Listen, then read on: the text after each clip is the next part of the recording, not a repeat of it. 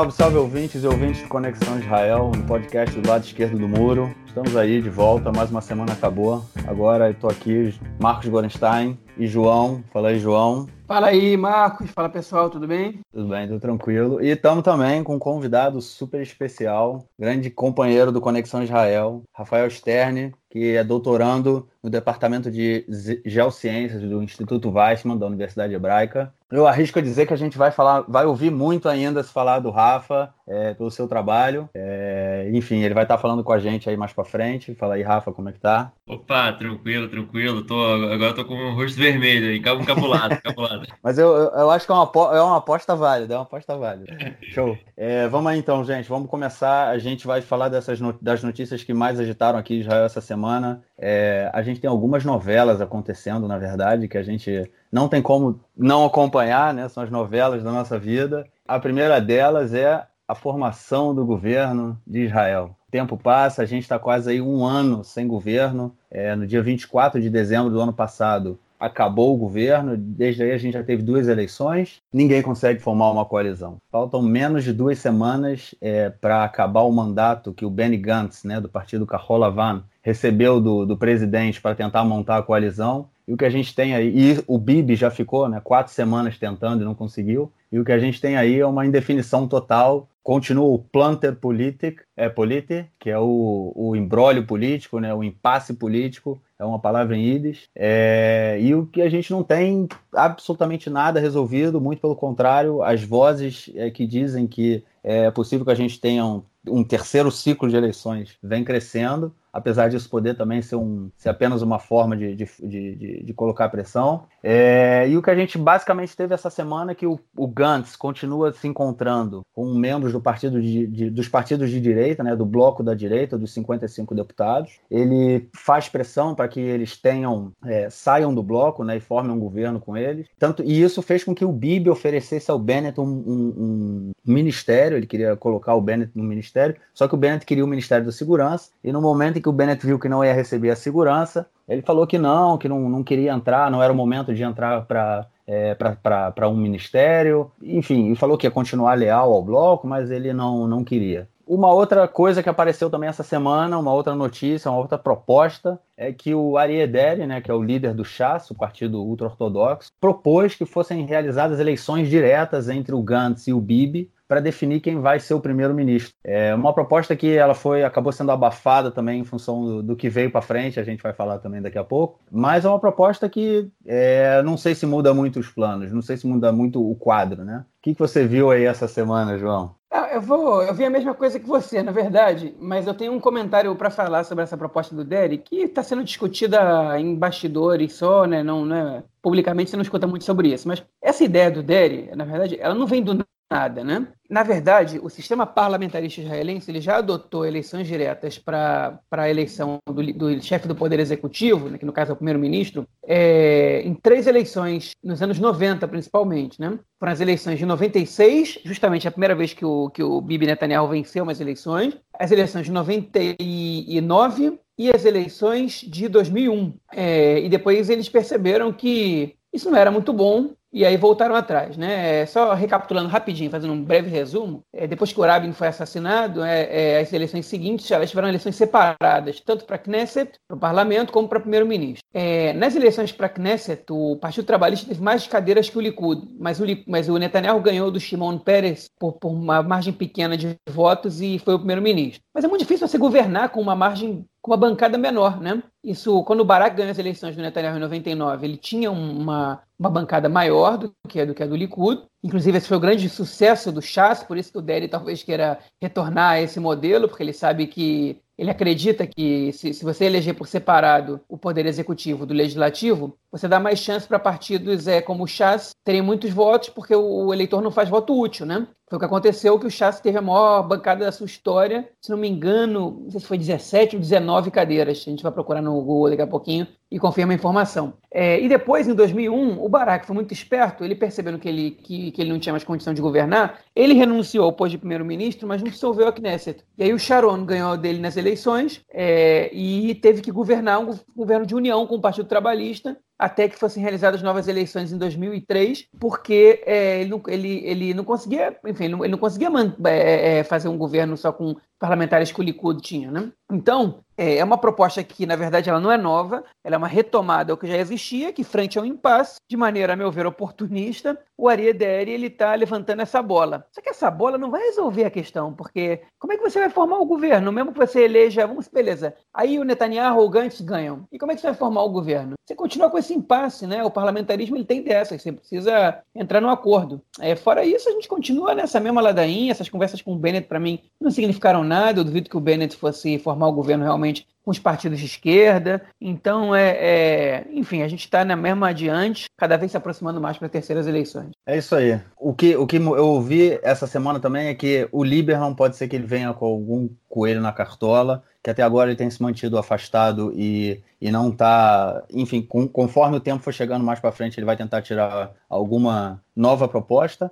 E em, se em duas semanas o, o Gantz não conseguir montar o governo, o que a gente vai ter é um período de 21 dias em que qualquer parlamentar que conseguir é, a assinatura de 61 parlamentares, né? Qualquer pessoa que conseguiu o apoio de 61 parlamentares, ele, ele recebe do, do, do, presidente o direito de tentar montar o governo. Também acho difícil que isso aconteça, mas e se ninguém conseguir tirar um coelho da cartola, eu acho que realmente é, a gente vai para uma terceira, terceira rodada de eleições. Vamos ver. Fazendo a correção, ver essas eleições de 99 teve 17 cadeiras, só duas a menos que o Likud, que teve 19, né? Então, para ver como é que, que o Deri está esperando de, uma, de possíveis eleições separadas, né? Dá pra, é. dá pra, dá pra... Então, segunda notícia que também movimentou a arena política aí de Israel. É, na semana passada a gente falou no episódio né, dos ataques do ministro da Justiça, é, Amir Ohana, é, contra a Procuradoria, né, em função do, do processo que o, contra os militantes do Likud, é, que eram acusados de, de ter cometido assédio moral contra o Shlomo Filber, né, que é o a testemunha do Estado, né, no caso 2000, né, do Bibi, um dos casos que está sendo investigado. É, e dessa vez, o que aconteceu essa semana, que, na, na semana passada o Ohana fez um discurso e foi extremamente atacou diretamente a procuradoria e dessa vez ele vazou, ele no parlamento ele vazou é, uma, uma série de detalhes sobre o processo 4000, um outro processo que o Bibi está sendo investigado e como a polícia, né, tava pressionou o, a também testemunha do Estado, né, chamado Nir Hefetz, no depoimento dele, né, contra o Bibi, né, na, na delação dele, vamos dizer assim. É, o, a questão toda é que esses trechos foram vazados, eles estavam é, em segredo de justiça, ou seja, não poderiam ter sido vazados. E isso foi realmente algo que, que mexeu bastante aqui com, com, com o noticiário, né? Porque além dele ter feito algo ilegal, é a ideia com a proximidade da, da data, né, para que a, que a Procuradoria falou que ia liberar seus relatórios né, da, depois dos depoimentos, chegando. Né? A gente tem aí, no, é, de acordo com a Procuradoria, até três semanas para que eles comecem a falar alguma coisa, para que eles deem o seu, é, o seu relatório, e, enfim, a pressão aumenta é, em cima do, do Poder Judiciário. E aí, João, o que, foi mais. Explica pra gente aí detalhadamente tudo o que aconteceu. Olha, é, a verdade é a seguinte: vamos começar, vamos começar do início, né? Então é sempre melhor. O Amir Ohana, tá? É, ele é um deputado que ele está presente na Knesset desde 2015. Ele era, antes disso, ele era o. Ele é um advogado, né, de 40, 41 anos, 40 e poucos anos, é, que ele foi o, um dos criadores e o principal, a principal voz do, se não me engano, Gavata Likud chamava, né, do orgulho Likud. Isso significa, é, é, é na verdade, quando se usa Gavá nessa essa palavra Gavá nessa maneira, orgulho dessa maneira, ele está se referindo ao orgulho gay. Ele era do lobby interno, né, da corrente interna do Likud, como os gays do Likud, que é uma corrente um pouco mais liberal dentro de um partido que reúne algumas correntes, algumas mais conservadoras, algumas mais nacionalistas, algumas mais liberais. É, é, e o Ohana ele se destacou nessa nessa corrente e conseguiu é, ser votado é, para estar tá na lista do partido, conseguiu, conseguiu entrar na Knesset em 2015, quando o Likud elegeu 30 parlamentares, e foi eleito de novo em abril, ele era o 19 da lista, é, e agora em setembro ele era o 21 da lista. Ele era um parlamentar que participou de algumas comissões, mas não tinha grande visibilidade, não tinha, assim, até, até aparecia um pouco acima da média, mas, mas não era um cara famoso por feitos e tal, fazia alguns discursos provocativos aqui e ali. Mas enfim, o Amir Ohana, ele, o que mudou a situação dele política foi que quando em setembro tiveram novas eleições, o Netanyahu ele decidiu, é, na verdade em abril, né? quando o, o partido Nova Direita não foi eleito, ele decidiu é, é, é, tirar os ministérios do Naftali Bennett e da, e da é, Ayelet Shaked, que eram os ministérios de Educação e da, e da Justiça, alegando que eles não estavam nem na Knesset, né? então não tinham por que continuarem ministros interinos. E ele deu o Ministério da Educação para o Rafi Peretz, que é um parlamentar do, do partido União, do União dos Partidos de Direita, que agora se juntou com outro, virou Yamina, né? inclusive com o próprio Bennett e Shaked dentro do partido. O Rafi Peretz, que era o líder do União dos Partidos de Direita, recebeu o partido, o Ministério da Educação, e ele deu para o Amir Ohana o Ministério é, da Justiça, é, em função que ele era da Yelet Shaked, não foi 100% sem razão, não foi, não foi aleatório né, que ele deu esse ministério para o Ohana, ele estava na comissão de avaliação de, da, é, da, do Ministério da Justiça, Comissão de Justiça da Knesset, e ele recebeu esse ministério lá para maio, mais ou menos, né, para tocar o ministério de maneira interina daí em diante. Você não pode fazer muitas coisas, mas você, enfim, tem que, tem que dirigir o ministério de maneira operacional. Né, e é o que o Ohana tinha que fazer. É, o Ohana ele era um cara que já tinha se manifestado publicamente contra o que ele chama de ativismo judicial, né? E a parte da direita, principalmente a extrema direita israelense, alega que a justiça em Israel ela tem um lado político, obviamente que eles acusam a justiça de estar do lado da esquerda, né? É, principalmente quando ela veta determinadas leis que eles consideram inconstitucionais, né? É, que ferem os princípios das leis básicas, e isso tem muito a ver com evacuação de assentamentos, esse tipo de coisa. Mas enfim, o Ohana, essa semana, ele, numa, numa sessão na Knesset, no parlamento israelense, ele afirmou, enfim, sobre a pasta 4000, que é uma, que é uma, uma das pastas que o Netanyahu está está sendo acusado, é, ele, é uma, é, essa pasta, só uma breve explicação, essa pasta acusa Netanyahu de trocar uma boa exposição no site Walla é, por benefícios econômicos a, a esse jornal, né, a, a essa rede, esse meio de comunicação, na verdade. Ele teria feito negociações com, com o Elovitz, que é, o, que é um dos magnatas das comunicações, né? E ele, enfim, teria dado é, é benefícios para pro, pro Elovitch para ele para ele fazer então, dar, dar ao Netanyahu uma, uma imagem mais positiva, né? E um, uma das pessoas que depois foi um cara chamado Nir Hefetz, que é um jornalista é, dessa rede de meios de comunicação, né? Ele fez um acordo de delação premiada, igualzinho tem no Brasil, em Israel também tem, né? Ele foi, ele fez um acordo de delação premiada é, e depois, né? É, enfim, não sei exatamente quais foram as coisas que ele disse, porque o processo está correndo em, segredo, né? A gente só sabe que ele fez esse acordo de delação premiada. E o Ohana foi até a Knesset e contou bastidores de como o, a, do, o, o, Nir, é, é o Peretz, perdão, o Nir Heretz, ele foi é, coagido, de acordo com o que ele falou, é, a depor contra o Netanyahu. Né? A gente nem sabe exatamente o que ele depôs. Ele, ele, enfim, ele alegou que uma, uma mulher foi coagida, né, foi imprensada, perguntas foram repetidas contra ela, ela foi intimidada.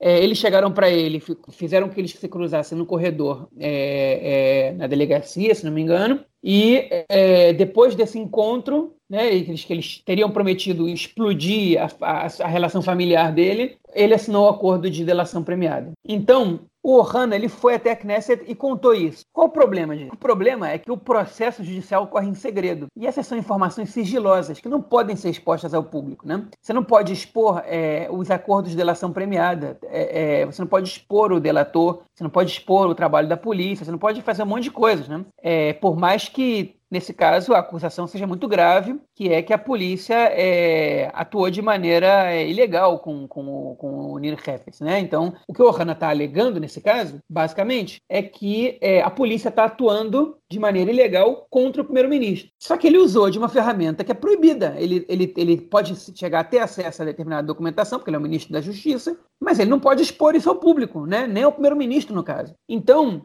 enfim, o Ohana alegou que a, a, versão seguinte que o Refet deu foi uma versão é, muito diferente da primeira que ele tinha dado, depois que ele assinou o acordo, e que ele tinha sido é, é, é claramente coagido a isso. Todo mundo começou a acusar o Ohana já durante o discurso dele, teve gritaria na Knesset, o vídeo está no YouTube. Vários parlamentares é, é, se manifestaram nas redes sociais. Né? O Lapid, é, por exemplo, Yair Lapid, número 2 do Azul e Branco, acusou o Nir Hefetz de estar a serviço do Netanyahu, de ter feito isso porque o Netanyahu pediu, que ninguém acredita que foi simplesmente por iniciativa do Amir Ohana que ele disse essas coisas, que claramente Netanyahu tinha exigido. É, o Amir Ohana respondeu ao Lapid dizendo que se quiser eles fazem um, um, é, um teste de, de mentira para ver no polígrafo, para ver se, é, se era verdade isso ou não, se ele estava mentindo ou não, que, que obviamente que ele foi por conta própria. O Ohana alegou que nenhuma das informações que ele deu era sigilosa, que todo mundo já sabia disso, que ele podia falar isso como qualquer outro cidadão. A questão é que os outros cidadãos não têm essas informações, né? E, enfim, e até o Netanyahu criticou o Hanna. Ele disse que as acusações contra o Heffet são gravíssimas, que é, cabe à justiça investigar essas acusações, mas que o Hanna não podia ter dado informações sigilosas ao público, que isso é proibido e tal, e que a imunidade parlamentar dele, que já os parlamentares também têm imunidade, não permite que ele faça isso. E é verdade, teve um outro é, procurador de justiça que cuida dessas questões,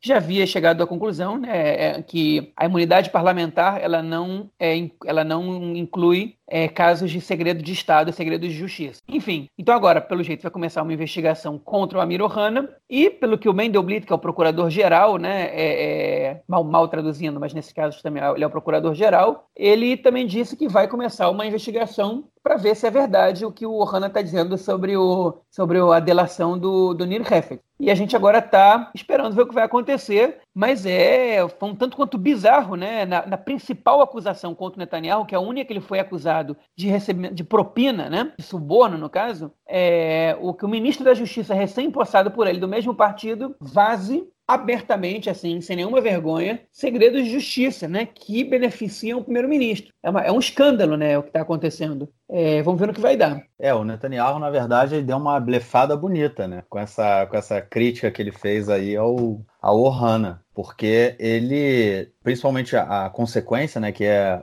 a abertura, né, da investigação sobre, sobre o Nir Hefetz pela Procuradoria, é, é um ganho político para o Bibi, né? Ou seja, ele, ele criticou o Ohana, né, tirou o corpo dele fora, mas a jogada do Ohana foi extremamente boa para o Bibi nesse caso, né? Eu não sei, pode ser que inclusive a, a, procuradoria não emita um relatório sobre o caso 4000 até o final do mês. Pode ser que atrase um pouco esse processo. Como você falou, é o processo mais grave. Então, pode ser que de alguma forma também isso afete na, numa possível terceira rodada de eleição. Ou seja, eu acho que esses ataques todos que o Ohana vem fazendo à Procuradoria, né, que é uma, é uma disputa, é uma guerra realmente, ele, desde semana passada ele abriu uma batalha contra a Procuradoria, eu usei inclusive essa expressão no podcast. Essa semana mais uma vez, e enfim, é uma constante, a gente já vê isso nesses últimos governos Netanyahu, sempre alguém vem e tenta é, esvaziar o poder né, do, do sistema judiciário, deslegitimar o sistema judiciário, é, tentando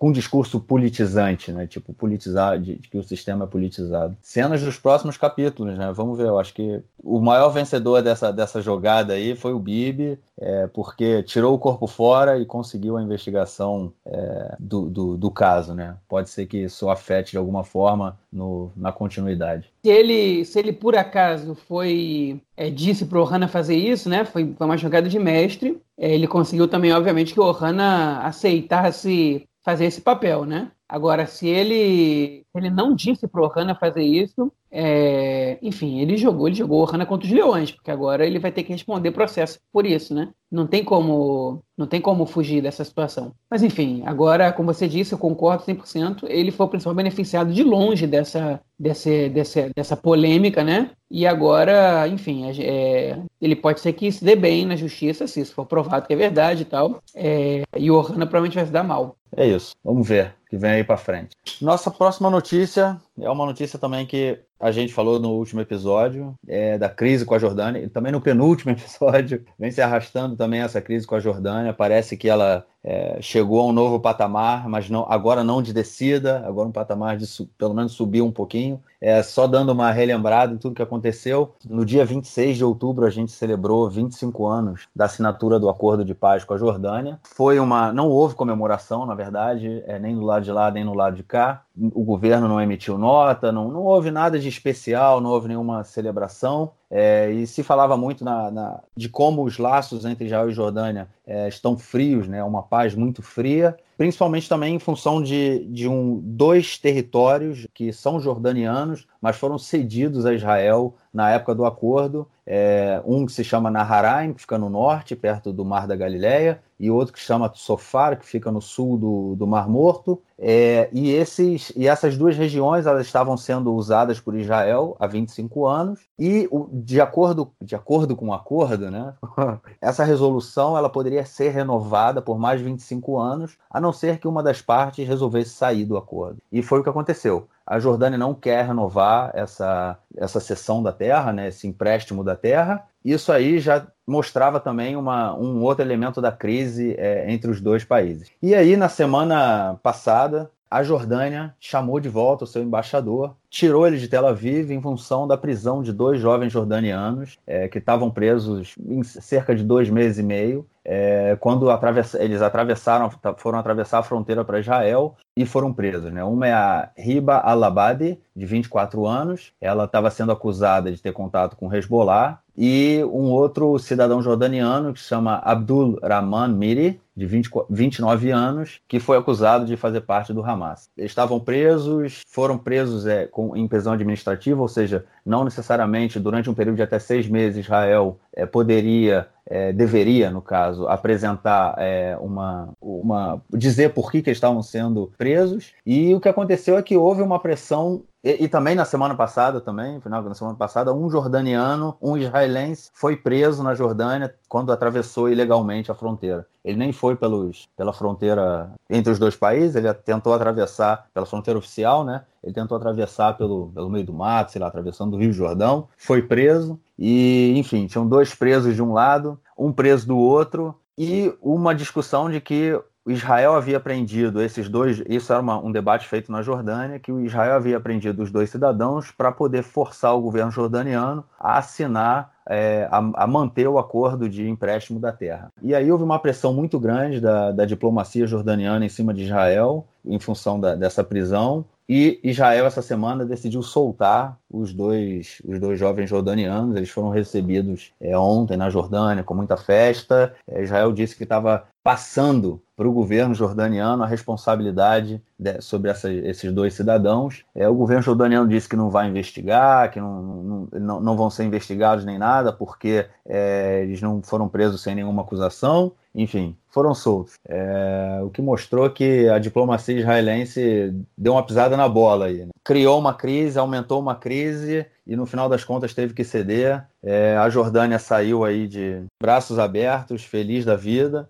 Foi uma, é uma crise que a gente não precisa, não, não precisa, não precisa manter, porque afinal de contas, assim, a região é tão turbulenta, tão, tão complicada, né? E a gente se pode manter um acordo de paz e a ideia é sempre estar fortalecendo. Mas pelo menos essa pequena crise aí desses dois prisioneiros jordanianos foi resolvida. É, não, não vi nada sobre o prisioneiro israelense que está na Jordânia. É, e vamos ver se vai acontecer algum aquecimento de, de laços aí entre os dois países. Só para lembrar aqui, o Ministério do Exterior, no exterior, no caso, é, os diplomatas no exterior estão em greve por falta de condição de trabalho. É, há muita reclamação de uma, de uma falta de investimento e de interesse do governo no Ministério do Exterior. É, os diplomatas exteriores eles reclamam que eles, eles não têm dinheiro, eles não têm orçamento para poder convidar um outro político, um, um político, um empresário, enfim, é, do país onde eles trabalham para um café. Eles têm que pagar do bolso deles. Ou seja, a situação é grave e a gente não tendo governo, né, isso só aumenta, só, só agrava. Mas é, vamos ver o que, que, que, que essa, essa crise vai gerar e se a gente vai conseguir, é, de alguma forma, fortalecer os laços é, com o vizinho aqui do leste. E a nossa próxima notícia que a gente vai falar agora é também, a gente já vem falando já algumas semanas, mas teve um desdobramento, é sobre a, o caso da jovem israelense Namai Sahar, que está presa na Rússia, ela tem 26 anos, foi presa na Rússia em abril desse ano e acusada de estar, de, ela vinha de, da Índia para Israel, com escala na Rússia, e foi lá e ela foi presa, acusada de tráfico internacional de drogas, por, por, porque a polícia russa encontrou 8 gramas de rachixe na sua mala, mala que ela despachou. É, então ela está presa e há duas, três semanas atrás, ela foi condenada a sete anos e meio de prisão e o caso estourou aqui em Israel. Tudo isso envolvia também um, um, um cidadão russo, um hacker russo, que foi preso aqui em Israel, é, acusado e foi, foi preso por isso de cometer fraudes é, financeiras nos Estados Unidos. E aí a Rússia pediu a extradição dele para a Rússia, que de acordo com a legislação internacional, o país de origem pode, é, ele tem prioridade né, no caso de extradição, só que em função de um acordo em, com os Estados Unidos, Israel queria mandá-lo para os Estados Unidos, para que ele fosse julgado e preso lá. O que acontece é que, quando a Naamar foi condenada, surgiu também a notícia de que o governo russo falou que trocaria a Naamar é, pelo hacker. E aí surgiu a hipótese dela ter sido presa justamente para servir como moeda de troca. E semana passada, o ministro Amir Ohana, que a gente falou dele já, esse aí da Procuradoria, ele, como ministro da Justiça, ele assinou a extradição do hacker é, para os Estados Unidos. E aí o que aconteceu? O advogado dele entrou com uma petição no Supremo Tribunal de Justiça para que ele não fosse é, extraditado para os Estados Unidos e sim para a Rússia. E nessa semana, do, nesse domingo agora, é, quatro, cinco dias atrás, depois do ministro da Justiça já ter assinado a extradição, a Suprema Corte resolveu paralisar o processo de extradição dele até que a sua petição fosse julgada. É, então ele não vai ser extraditado nesse até que essa eu não sei qual o período, ou seja, tinha, já, depois que o Amir Ohana assinou, tinha duas semanas para ser extraditado. Agora a gente está com esse processo paralisado. O que aconteceu também foi que a mãe da Naamá, ela também entrou com, com uma petição para que é, ele não fosse extraditado, mas ela retirou essa, essa petição porque ela disse que não queria que a filha dela fosse usada como moeda de troca que a filha dela é inocente, então não tinha que ser usado como moeda de troca. Pode ser que a gente tenha uma reviravolta no caso, pode ser que sim, o governo israelense entre em algum acordo com o governo russo para a troca de prisioneiros, e se isso acontecer, como o próprio Amir Ohana falou, é, e aí eu tenho que concordar com ele, a gente pode chegar a um novo nível de, de fazer diplomacia, né? No caso, qualquer pessoa pode ser presa e servir como moeda de troca. Enfim, é complicado. Não que, não, não que isso, não, seja feito, né? Mas enfim, a gente está vendo isso agora acontecer diretamente. Como os outros casos que a gente falou até agora, vamos ver o que vem acontecer aí para frente. Eu acho que nas próximas semanas a gente vai ter alguma informação se ele para onde o, o Borkov vai ser vai ser extraditado. É isso? Quer falar alguma coisa, cara? Não, é isso mesmo. É, agora vamos para o assunto mais quente do dia, né? Que o Rafa veio para participar com a gente sobre isso, né? Que é que é a poluição que o gasoduto é, Trans-Israel né, é, causou em duas praias e hoje a justiça condenou o gasoduto a, a pagar uma multa de quase 100 milhões de shkalim, que é aproximadamente 100 milhões de reais, as moedas estão equiparadas mais ou menos, né? E o Rafa está aqui com a gente para explicar um pouco o que, que aconteceu, né? Para dar para a gente um panorama geral sobre isso. E aí, Rafa? É, sim, e aí, João, Marquinhos? Estou é, sempre aprendendo aí com vocês, pô, obrigado pelos comentários e tal. Então, cara, o caso aí é, é, é, muito sério, né? Foi um acidente é, muito grave que teve com, com, com petróleo, um vazamento muito grande de petróleo na, numa reserva ecológica no sul de Israel, no Vale da Aravá, no meio do deserto. É, foi mais ou menos, foi há cinco anos atrás, foi exatamente nessa época, há cinco anos atrás. E, e, e, foi tudo dentro de uma reserva ecológica, né? O tubo, né? O, que né, pertence a uma empresa aí que é, faz transporte internacional de, de petróleo e tal, é, passava por dentro da reserva ecológica aí vazou durante alguns trabalhos que eles fizeram, impactaram de uma forma é, é definitiva o, o, a reserva, né? O deserto, você vê fotos muito, muito impactantes do deserto, todo, todo coberto de manchas de, de petróleo e tudo mais. E hoje, depois de cinco anos de um processo aí muito longo, de, de muitos, é, é, muita gente se articulando, né, processando a empresa e tal, foi decidida que essa empresa, de fato, vai ter que pagar essa multa aí de 100 milhões de, de escalim para Arashuta Teva VHNIM, que é como se fosse o, o ICMBio do Brasil, né? que é o, o órgão gestor da, das unidades de conservação. E eu acho esse tema muito relevante para a gente é, falar hoje, né? justamente porque é,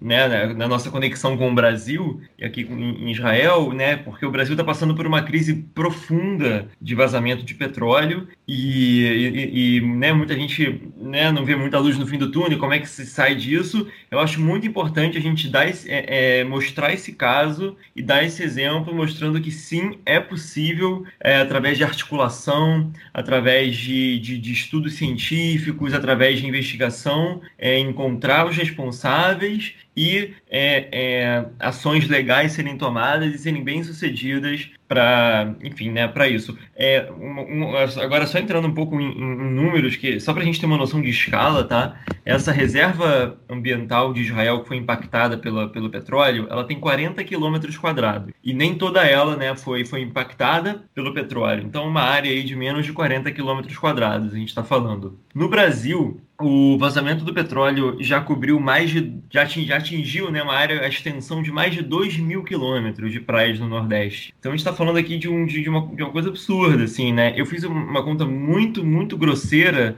né? Só levando em conta a área atingida e os 100 milhões de escalima ou reais, que está quase a mesma coisa, né? Que foi a multa aqui em Israel. No Brasil, só levando em consideração a área, chegaria a 5 bilhões de, de reais. Só que aqui é uma reserva. Oi? way Até agora, né? Que já se descobriu que no Brasil ainda não acabou.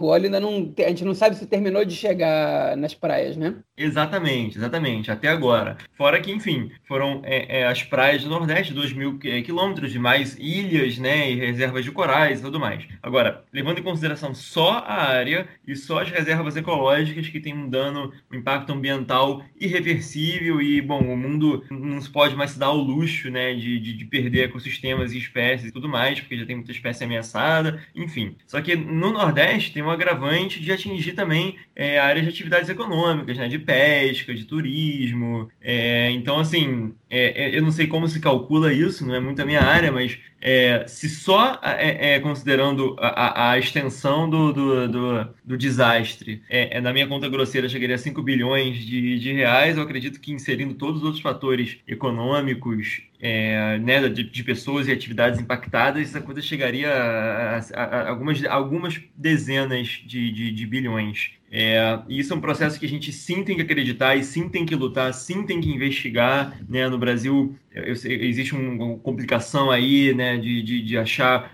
é, comprovar né, quem são os responsáveis e tudo mais. Eu acho que o mundo também não quer mexer muito nisso, porque isso mexe num comércio é, é, clandestino de petróleo, que muita gente se beneficia dele é, sem Uh, sem declarar. Então, é, é, eu acho que as razões também para não se chegar num culpado definitivo tem é, é uma questão que realmente não é uma vontade genuína, mas enfim, eu, eu, acho importante a gente trazer esse exemplo. Sim, legal o que você está falando, Rafa, é, é, também pela parte da, da, do ecossistema, do meio ambiente, tudo isso é, é muito importante. Eu vou puxar mais uma questão interessante, é que esse, esse, esse gasoduto, né, ele foi construído em 68. Ele foi construído basicamente para trazer petróleo do Irã né, para levar do Irã para a Europa. E até hoje, pelo que eu estou lendo aqui, enquanto, enquanto o Rafa está fazendo as explicações, ele leva petróleo do Irã para a Europa sem, sem a necessidade de passar pelo canal do Suez, que é também uma coisa super é, curiosa, que, que um canal que corte Israel, que é um país que não tem nenhuma, não só não tem relações com o Irã, que, que é um país inimigo do Irã, né? O Irã fornece armamento para o Hamas e, e, ameaça a existência de Israel o tempo inteiro, mas o gasoduto, mas é, é esse gasoduto ele leva o petróleo iraniano, que é uma uma commodity super importante para o Irã, né, para os países da Europa, para que o Irã possa vender isso. É uma curiosidade, é, na verdade, não tão importante para falar, mas é, é só para colocar aqui. É, João, eu Rafa, acho. Que... Fala, fala, Marquinhos. Eu, eu, tenho uma pergunta, cara. Como é que é, de, o, o, acidente né, foi em 2014? É, como é que te, é, foi feito ou está sendo feita a recuperação dessa área? É, cara, é uma ótima pergunta. Eu vi que, na, na real, assim, é, é, já está decidido que 20% de, dessa multa vai ser diretamente é, usada só para isso, né? Só para, é, além da prevenção de, de outros acidentes, é, para o cuidado e tal. Mas, assim, é uma coisa que eu não conheço de perto. Eu poderia até conhecer melhor, porque o, o, instituto onde eu estudei no passado, o Mahona Aravá, o Instituto Aravá, ele fica lá do lado e, e, e, o, o, e é um dos que que processou essa empresa, um dos que levou à frente essa ação legal. Só que então, eu realmente não conheço muito de perto. Mas o que eu ouvi um pouco na época era que não tinha muito o que fazer, cara. Não, não, é, é, é para esse tipo de coisa, o, o que tem para fazer é a remoção física do, do, do, petróleo. E é muito complicado fazer essa remoção física numa reserva ecológica como aquela, né? Você estaria te retirando camadas é, é, de solo e de, de micro-organismos e microplantas e as próprias árvores lá, as acácias e tudo mais. Então é muito complicado fazer essa remoção física. E, e pelo que eu me lembre, era justamente, cara, é uma coisa de, de, de uma espera, né? Tem que esperar aquilo ali percolar, enfim, é, sair pelo solo e tal, mas é uma coisa, um processo que leva dezenas, centenas de anos, assim, e, e vai ficando também nas camadas é, mais profundas do solo, é muito complicado. É, mas, João, isso que você falou, cara, sobre. É, é não é tão. É, é, é, bastante importante, sim, que o, o, quando você entra no, no, comércio do petróleo mundial, cara, tem, tem é, um mundo, é um mundo. e aí, cara, as brigas e os desentendimentos políticos que tem na superfície, eles ficam muito mais é, borrados aí, sacou? Então, um, um oleoduto do Irã passando pelo, por Israel e, cara, pega o exemplo do Estado Islâmico, que foi uma organização terrorista que era altamente financiada pelos petró pelo petróleo que eles, né, é, é, enfim, né, tomaram conta dos postos de petróleo no, no, no Iraque e na Síria. E, e, esse comércio, entendeu? O, e o Valarari, né, que agora tá, tá no Brasil também, mais uma conexão aí nossa com o Brasil, e o Valarari, ele escreveu um texto incrível, acho que foi em 2015, 2015, falando sobre o combate ao terrorismo, né? Falando que bombardear um país inteiro é um né, é que nem é, ele fala que nem você é, colocar um elefante para né, matar uma mosca dentro de uma loja de cerâmica, você vai causar um dano muito maior. É, é, é um show, é um show, é, um, é uma exibição você bombardear um país alegando que você está combatendo terrorismo. Você tem que é, é, traçar toda a rota é, que financia esse, essa organização terrorista. Mas no caso do Estado Islâmico, não, não, não, não, havia uma vontade de fazer isso. Como é que, entendeu? Como é que um comércio de petróleo ele não pode ser rastreado? Como é que a pessoa que compra um petróleo não vai saber que está vindo do Estado Islâmico? São tantos atravessadores, é um comércio tão indireto que e ninguém quer saber, ninguém quer perguntar muito a fundo de onde está vindo, porque no fundo, no fundo, todo mundo quer um petróleo barato. Se vem do Irã, se vem do Estado Islâmico, se passa por Israel, isso pouco importa, entendeu? Então agora se vem de um, de um barco clandestino é, fugindo do embargo da Venezuela, e enfim, ninguém quer saber. E, e, e isso é muito complicado. É, e a língua do petróleo é engraçada, né? Porque essa empresa ela é de propriedade israelense e iraniana, né? É, mesmo depois da Revolução Islâmica, o, os países cortaram relações, viraram inimigos, mas a empresa continua tendo dois donos, né? É, dos sócios, que é, como é tipo a língua do petróleo faz com que os países se comuniquem muito bem, obrigado. É, bom, e agora não sei como é que está sendo essa divisão para pagamento dessa, dessa, dessa, dessa tragédia. E eu também li aqui que já tiveram já teve vários acidentes causados por essa empresa ao longo da história desde os anos 70. É, não é a primeira vez que acontece nada. Um deles muito importante também contaminou as águas de Eilat, né? O porto de Eilat ficou todo danificado. Enfim. É isso. Vamos lá para o nosso último tema. É, e por esse tema também o Rafa está aqui. A gente vai falar agora do filme chamado Yamim Noraim, que a gente pode traduzir como Dias Terríveis, né? E é um filme que fala é, contam os últimos dias, é, os últimos meses, vamos dizer, não, o último ano até talvez, né, porque fala desde 94, é, da vida do Igalamir, que foi o assassino do, do, do primeiro-ministro Yitzhak Rabin há exatamente 24 anos. Né? Essa semana, no dia 4 de, de novembro, é, completou 24 anos que o que o Yitzhak Rabin foi morto, é, justamente no período de ascensão do, do Acordo de Oslo, né? logo após a assinatura do, do Oslo B. E ele foi morto pelo Igalamir. E saiu um filme agora, né, sobre, sobre esses dias, sobre esse último ano do Igalamir, né, o que toda a caminhada dele até o dia do crime. Rafa, quer começar, cara? É, pô, obrigado. Eu, eu gostaria sim, porque é, eu saí muito impactado do cinema quando eu vi esse filme e, e por Rafa, dois... Antes de você começar, só um segundinho. Antes de você começar, a gente tem que deixar aqui claro Pode ser que agora o ouvinte escute alguns spoilers, tá? Só para se alguém Boa. quiser desligar. E esse é o momento, porque depois disso não se promete nada. Desculpa ah. pela interrupção. Não, boa, boa. Acho importante porque eu tava tentando evitar, mas se puder dar spoiler, vai ser muito melhor. Então, eu quero assumir, então, o spoiler, que a discussão vai ficar muito melhor. E, e eu queria incluir o, o já que vai dar spoiler também na série é, a Nearim, né? Que vocês vêm falando já algumas semanas sobre ela, Our Boys em inglês. É, eu também gostaria de ter o passe livre para falar spoilers da, da série, que tem uma relação direta aí entre o filme, beleza? Tá, mas não entra muito fundo na série, não, porque a gente vai voltar a falar dela daqui a duas semanas e você, logicamente, está convidadíssimo para participar dessa, dessa gravação de novo. Maravilha, super obrigado. Então, assim, é, então, então, então tá, focando no filme, né? Primeiro, é, também acho legal é, é, indicar que assim, o nome, né, além de ser Dias Terríveis, é uma referência clara ao período entre Rosh Hashanah e Yom Kippur, né? Que é, é os, são os Yamim Noraim, né? E, e, e, pelo fato do assassino ser religioso ortodoxo, é, né? Tem uma, um apelo aí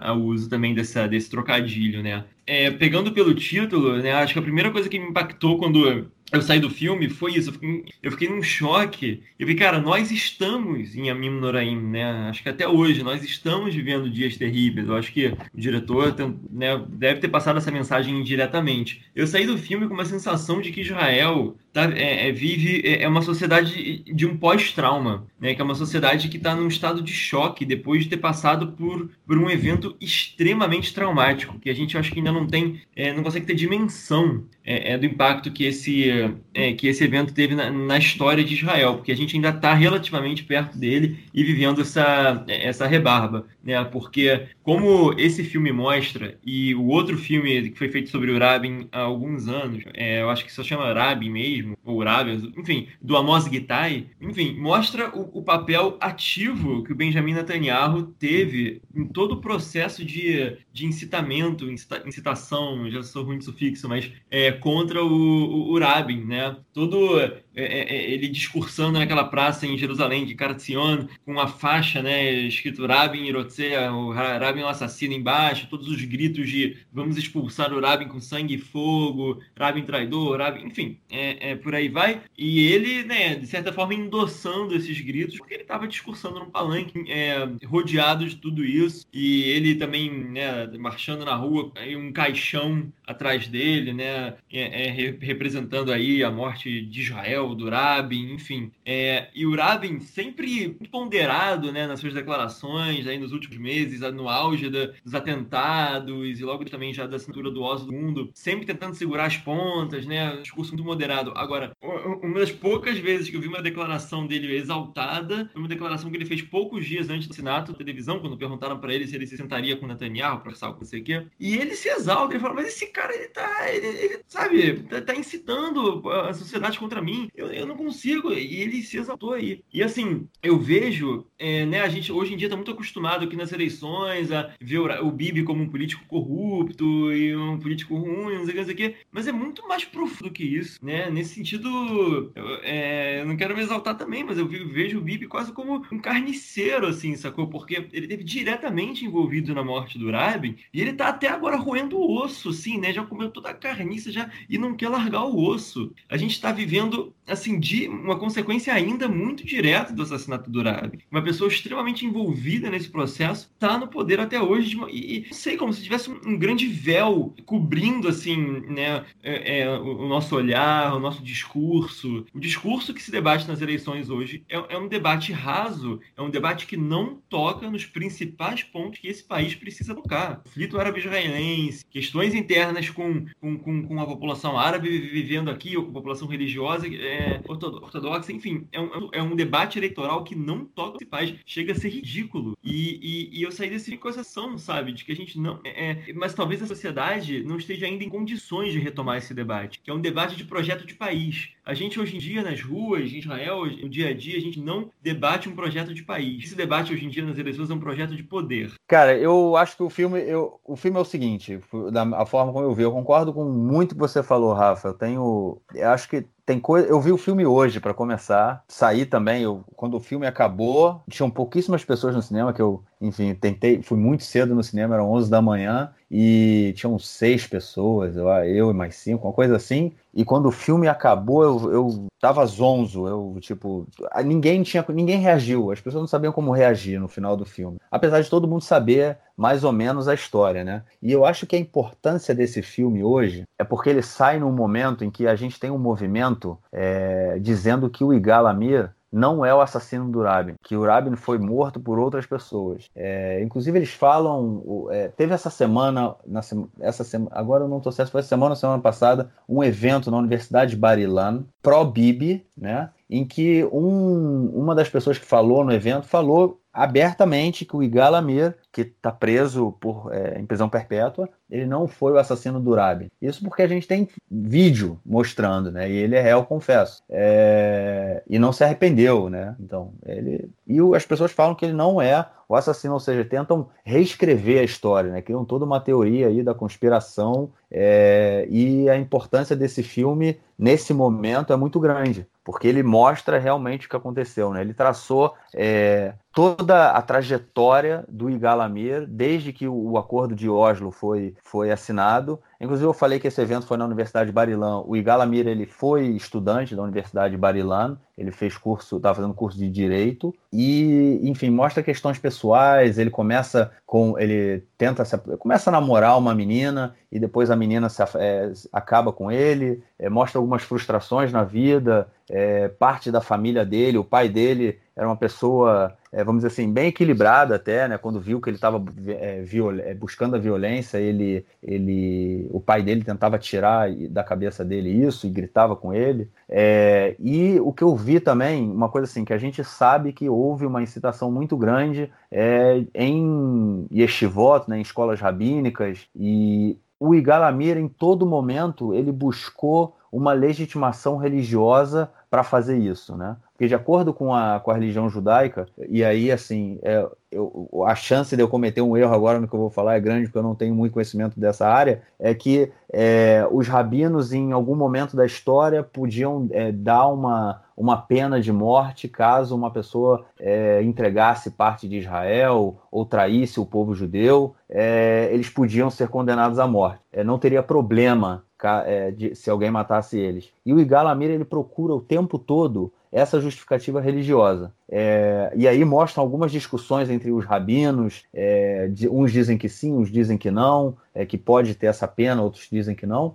E o Igalamir ele vai buscando rabino por rabino até que ele para poder cometer o crime e dizer que ó, foi, foi amando de Deus, né? Eu estou desculpado, eu não tenho. Foi bu buscando limpar a sua consciência. Isso é uma coisa que me chamou muita atenção no filme. E outra coisa também, e aí é muito próximo também do que o, do que o Rafa falou, é que é, eu acho e que o Igalamir fala isso no filme em determinado momento. Ele fala que a gente vive uma uma guerra civil de irmãos, né? uma guerra de irmãos. É, a cada dia que passa, eu tenho mais claro para mim que antes de resolver o conflito palestino-israelense, a gente vai ter que se resolver. O, o, povo judeu em Israel vai ter que se resolver de alguma forma. É, porque sempre que a gente tem uma, uma, algum movimento de direita um pouco mais é, radical, a gente não sabe como lidar com isso. Vamos dizer um exemplo básico é, que vem aconteceu nas últimas semanas. É, tem uns colonos ultra-radicais no assentamento, é, na região do assentamento de Itzhar, é, Itzhar, que é na, na Cisjordânia,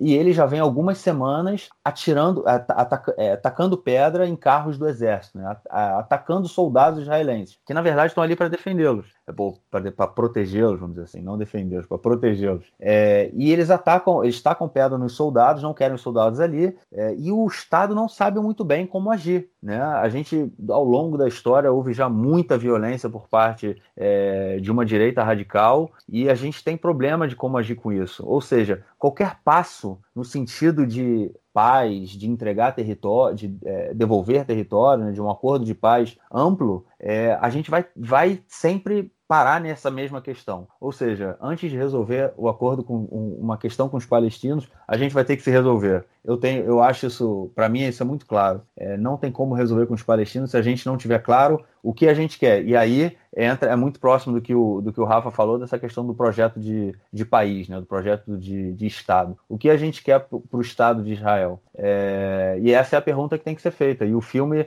mostra um pouco disso a, a, a partir do momento em que ele mostra toda essa cisão dentro do, do espectro político da, na sociedade israelense. Não, eu quero fazer um comentário antes de vocês começarem a falar mais sobre isso. São duas coisinhas pequenas, tá? Uma é o Rafa falou sobre, sobre a incitação no né, assassinato do Rabin, sobre essa entrevista que o Rabin deu. A gente vai publicar os vídeos legendados. Um vídeo que é parte do filme The Gatekeepers, né, que é um filme sobre que é um documentário com agentes do Serviço Secreto Israelense, que tem mais ou menos uns nove minutos e meio de, enfim, de ilustrações da época, né, de filmagens da época sobre a incitação contra o Rabin, sobre comentários do, do, do Serviço Secreto da época. Para quem quiser ver mais ou menos qual era o clima, a gente já divulgou esse vídeo algumas vezes, mas nunca é demais. E a gente também tem essa entrevista entrevista sobre a qual o Rafa fala, legendado, quando o Rabin responde sobre Netanyahu. Uma é um trecho curtinho de dois minutos. A gente vai publicar também junto desse podcast no Facebook, para quem quiser ver. Para quem não quiser, é só buscar no Facebook, é, perdão, no YouTube do Conexão Israel. Esses dois vídeos estão lá. Só escrever Conexão Israel, Rabin, no, na busca do YouTube, provavelmente vão aparecer esses vídeos. E sobre um comentário que o Rafa fez, né, é, sobre esse pós-trauma da sociedade israelense, eu acho, Rafa, que é muito, muito interessante esse seu comentário. Eu vou falar isso agora e vou deixar vocês, porque infelizmente eu tenho que cortar agora, eu já me despeço, mas só um comentário que eu vou jogar e talvez a gente possa falar no futuro. Eu acho que a sociedade israelense ela não tem tempo para pós-trauma, de nada. A guerra de independência é um pós-trauma, a guerra do, de Yom Kippur é um pós-trauma. Tudo é um pós-trauma e você varre sempre tudo para debaixo do tapete. É, de modo que você não precisa lidar com isso. Você, você simplesmente passa adiante, né? E dá pouco tempo já tem os revisionistas, como, como agora, a gente que está negando o assassinato do, do, do Rabin, dizendo que ele não aconteceu, né? que não foi o Igalamiro o assassino. Né? Então, é, é, essa é uma boa reflexão que a sociedade israelense devia ter, porque não, não tem tempo para trabalhar nenhum trauma social. Foram vários assassinatos políticos na sociedade israelense. O não foi o único, embora ele tenha sido o maior de todos. Né? É, enfim, a gente tem que realmente conversar sobre isso, fazer um, como se diz em hebraico, um resbonefes, né? uma, uma reflexão profunda sobre o sobre que, que, que, que, que a gente tem que parar e ver o que aconteceu na nossa história, porque é, a gente, é, o ensinamento judaico diz que o segundo templo foi destruído por Sinat Hinam, que é o ódio gratuito,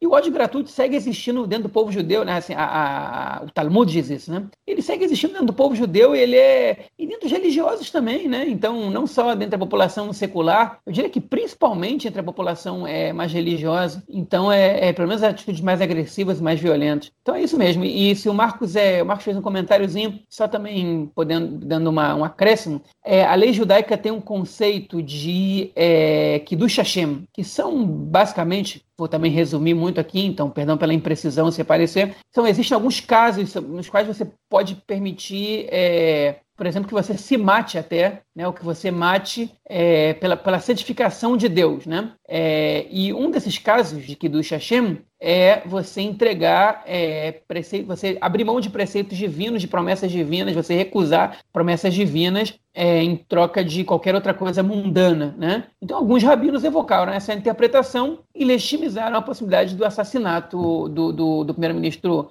Yitzhak Rabin há 24 anos. Enfim, não é culpa do judaísmo isso, né? mas é responsabilidade de quem legitimizou isso. Né? essas pessoas nunca pagaram é, é, pelo que, pelo que, pela incitação que fizeram. Com isso, eu me despeço de vocês, mas, mas é, enfim, semana que vem a gente está de volta e o Marcos e o Rafa continuam essa discussão aí. Um abraço, pessoal. Valeu, João. Grande abraço.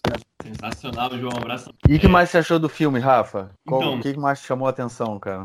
É, então, tem, tem mais duas coisas assim que, que, que, eu acho importantes, né? Que uma é relacionando também com esse outro filme que o João citou, né? O, o Gatekeepers, né? O Shomrei Asaf, com os, o, uma entrevista, né? Com os ex-líderes do, do, do, do Shabak, né? Que é o Serviço Secreto Interno Israelense, e que o líder do Serviço Secreto Interno Israelense da época, que, que o Rabin é, é, foi assassinado, a entrevista dele, dele é muito marcante, né? Porque ele conta como ele assim nasceu num kibbutz kibbutz, cresceu num kibbutz, mais ou menos bem quando Israel estava ficando independente, e ele cresceu achando que, tipo, né, o kibbutz já tem toda aquela noção coletiva e que para ele se expandiu para toda Israel, né? Para ele, Israel inteira era uma grande família, né? Era uma grande, uma grande casa dele. E que, bom, primeiro ele considera que ele falhou na maior missão da vida dele, né? Que era proteger Israel e o primeiro-ministro acaba sendo um símbolo, né? De tudo isso. Então, assim, né? Entrevista de um cara arrasado.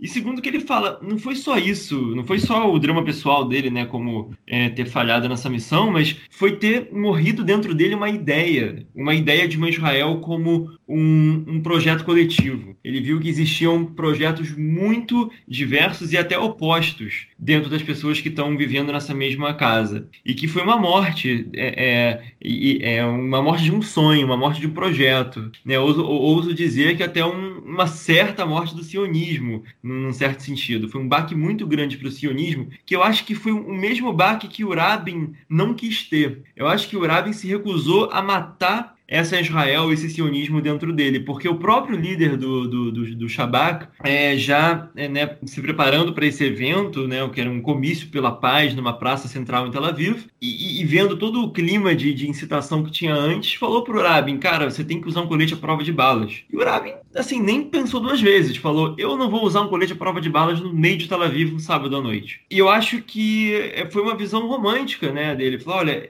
o que ele quis dizer com isso foi, eu me recuso a matar o sonho sionista dentro de mim. Eu me recuso a, a desacreditar é, nesse projeto de país, nesse projeto, é, nessa sociedade, nesse povo. E ele pagou com a vida por isso. Porque talvez no fundo, no fundo, ele soubesse que sim, isso era possível, mas ele, mas ele não quis aceitar. Porque se ele aceitasse, era matar dentro dele uma coisa que, que era muito, muito querida para ele. É, isso é uma das coisas que eu percebi também. E outra coisa que eu também queria pontuar, que eu né, também não sei quanto tempo a gente tem, então também até para talvez fica concluir. Vontade, fica à vontade. Beleza. Para concluir meu pensamento geral, acho que os outros pontos eu vou deixar mais para quando a gente for falar do, do Nearim. Que o João deixou uma deixa aí no final até aqui, mas eu acho que vai se conectar mais com o Nearim, que tem pontos muito interessantes para falar da série também, que se conectam muito com isso. Mas vamos deixar para a série. Sobre o mais o, o, o filme, é, você falou né, do, do pai do Igalamir eu acho que é, é, um personagem muito interessante, assim. Eu não sei se o pai do Igalamir, na vida real, ele era, era uma pessoa tão ponderada e tão né, interessante, assim, quanto o pai do filme. Mas eu acho que o pai do filme, ele, na verdade, funcionava ali como a voz do diretor, né? Eu acho que é um recurso que se usa às vezes, acho que o nome disso é alter ego, né? Quando o, o, o, o criador cria um personagem, assim, na obra para ser sua própria voz. Acho que o Amos Oz faz isso em algumas obras, acho que no, no livro é, Caixa Preta, o personagem do Boas é, o, é, é essa grande voz do, do Amos Oz, né? Até para quem conhece as outras obras dele, vê claramente que quem está falando ali não é só o personagem, é o próprio Amos Oz. Eu acho que no caso do, do filme, o, ainda mais os diálogos são tão incisivos, né? E é o pai falando pro Igaramir, pro Igalamir, né? Olha a figura que, que foi escolhida, né? É um, é um, né? uma pessoa muito mais experiente falando para um cara que, enfim, é quase um moleque, né? Do tipo, dando uns sacodes nele, né? E tem uma, uma, um diálogo lindo que o pai, é, é, quando o Igalamir fala mais uma vez sobre violência e matar o Raben e tal, o pai manda todo mundo sair, embora da sala. É, até então ele era uma pessoa muito doce no filme e tal. Manda todo mundo embora, pede para ficar sozinho com o Igalamir, puxa uma cadeira do lado dele e começa a falar, fala, olha só, é, não sei o que fizeram com você, estragaram a tua cabeça, você é um, é um, cresceu um menino religioso, um menino bom, um menino, sabe, conectado com, com, com as coisas boas do, do da, da, das tradições, e de tudo. Eu não sei que se foi o exército que ferrou com a sua cabeça, eu não sei o que aconteceu. Eu quero que você entenda uma coisa. Se alguma coisa acontecer com esse primeiro-ministro, se alguém assassinar esse primeiro-ministro por razões de ódio, discórdia e tal, vai ser uma tragédia tão grande quanto foi a destruição do Templo de Jerusalém há dois mil anos atrás, né, que causou toda a diáspora e tal. Vai demorar muitas gerações até o nosso povo se recuperar disso. E essa frase para mim é muito marcante. Essa frase para mim resumiria o e a questão do pós-trauma também que eu estava falando, que né, que a gente estava falando. Pegando no gancho aí do que você acabou de falar dessa questão do, dessa recuperação do povo, né, é, depois do atentado, eu desde o Rabin, eu acho que é, e aí falando no campo da, da, da chamada esquerda, né, que é o campo pró-paz, né? Mas até agora eu acho que a esquerda não foi capaz de se reorganizar no sentido de construir uma liderança política que tenha, é, e aí eu não vou dizer o carisma, porque o Urabi não tinha nenhum carisma, é, mas que tenha a força que ele tinha como uma liderança política. Eu realmente acho que a gente hoje, e eu concordo com você no que nessa, nessa análise que você fez, a gente realmente vive num período, à esquerda pelo menos, né, nesse período aí traumático, pós-trauma, esse período que a gente ainda tenta se reerguer, tá? E a, os resultados aí eleitorais mostram que isso vem se agravando, né? É uma disputa que a gente entra é, porque pode ser que a esquerda hoje tenha uma inserção política justamente no campo eleitoral e não numa discussão de mundo, né? Que foi numa discussão de Estado, que foi o que você colocou antes. E aí engata mais uma vez no que você falou, o Rabin tinha essa ideia de Estado, né? esse sionismo que ele, que ele acreditava, que ele tinha a sua definição e buscava construir. É um filme que eu fiquei me pegou assim, me deixou abalado, né? Eu já sabia a história, óbvio que todo mundo conhecia a história, mas os detalhes, essa é, tentativa, essa não a tentativa, né? O, o, o filme é, humaniza o Igalamir, mas não de uma forma, a, não há, obviamente, não há uma tentativa de é, arrumar uma desculpa, mas é, mas a gente vê que era um humano, né? A gente passa a conhecer é, questões mais é, pessoais do Igalamir, é, o que levaram ele a cometer o assassinato, no final das contas. É, ele não morava nos territórios ocupados, ele morava em Ercilia, e tem um diálogo dele também com a, com a menina que ele, que ele sai, que ele namora, que ele pergunta, né? Eles estão num, num encontro e ele, eles começam a discussão conversando quantos filhos é, é ele pergunta para ela quantos filhos ela queria ter e depois pergunta onde é que ela quer morar e ela fala que quer morar num assentamento chamado Psagot, que ela era desse assentamento e, e que é perto da região, é na região de Ramala, né? Subúrbio de Ramala, pertinho de Jerusalém. E aí ele, ela diz que gostaria de continuar morando lá depois do, do, do casamento. Ele fala, ah, só nos territórios, você quer morar só em assentamento? E ela fala, não, ela deixa em aberto, mas mostra, tipo, ele, ele não necessariamente tinha uma visão de dele ir morar num, num assentamento, apesar de ser, obviamente, contra a construção de um Estado palestino. É, enfim, eu acho que o filme mostra esses elementos que, que, que, que no final das contas a gente, fazem a gente entender como o ser humano é levado a cometer esse tipo de, de assassinato. Né? É, foi um assassinato político, ele passou por etapas, foram, foi mais de um ano que isso foi cozinhando dentro dele, não foi um, um rompante, não foi que hoje ele decidiu matar o Rabin, ele buscou apoio religioso é, para justificar o ato, ele, ele tentou construir uma milícia, né? mostra no filme, não é? Que ele, ele tenta construir uma milícia é, para defender para defender é, os assentamentos, enfim. Ele tinha um projeto. Ele não foi somente, ah, eu vou ali matar o primeiro-ministro. Não, ele tinha um projeto que ele não conseguiu levar a cabo inicialmente com essa milícia, até que ele, e ele vê, ele fala isso no filme, que ele não conseguiu recrutar o número de pessoas que ele queria recrutar, é, e no final ele toma a atitude sozinho. É, vai lá, mata o cara, se bem que outras pessoas também foram presas, né, e ficaram anos presos em função de, um, de saber que ele, que ele tinha essa ideia e, e não terem avisado a, a polícia. E, enfim, mostra a realidade aqui, né, e mostra que como a gente ainda respira um pouco o, o, assassinato. E também numa mesma, numa mesma época em que todo ano a gente faz aqui, né, nesse período, foi no sábado passado, tem na, na praça onde ele foi assassinado, que foi na praça onde foi o comício, faz-se também uma, um comício né, em celebração, em memória né, do, do, do Rabin. E a cada ano vem ficar sendo mais esvaziada, as pessoas não vão, tem anos que se discute se faz ou se não faz, é, mas é fundamental manter essa memória e manter a memória de que a gente pode tentar construir algo diferente, que é possível construir algo diferente. Com certeza, com certeza. É isso, cara. Você falou de uma crise de liderança da esquerda, né? Que é uma coisa que se fala muito, mas é, é, é, é isso, eu uso ir mais além. Eu acho que é, é, é, uma crise de projeto da esquerda. Qual é o projeto? Qual é Israel que a esquerda quer? Qual é o projeto de país que a esquerda quer? Eu acho que isso não está claro. Porque quando isso está claro, a liderança surge de forma natural. Eu acho que a esquerda perdeu é, a direção de proposta de país, de proposta de construção. Quais são as propostas né, é, positivas, construtivas da esquerda? Cadê a agenda ambiental da esquerda? Cadê a agenda da educação? Cadê cadê, assumir é, é, é, que quer levar adiante acordos de cooperação regional, acordos de paz, entendeu? É, é, é, tá faltando isso. Não adianta ficar gritando na televisão que nem o, o Herelo Margalito tentou uma época, entendeu? Não é, não é, não é partir para agressividade e tal. É ter uma proposta clara de direção. Quando isso tem, é, é, a liderança surge naturalmente. É isso, beleza. Eu espero que esse filme saia no Brasil, né? Eu não sei, cara. Eu tentei também buscar alguma online para ver online, não consegui ver. É, algum site que também pudesse é, fosse possível, né, de streaming, alguma coisa, não, nada. E aconselho também, quem não viu o filme sobre o Rabin, né, que é o outro lado da moeda, o último dia, né, é, os últimos dias, é bem interessante o filme, bem legal. É, é. eu, queria, eu queria até ver de novo, agora, depois de ter visto esse do Igalamir, eu queria ver de novo o, o do Rabin. Deve, ser,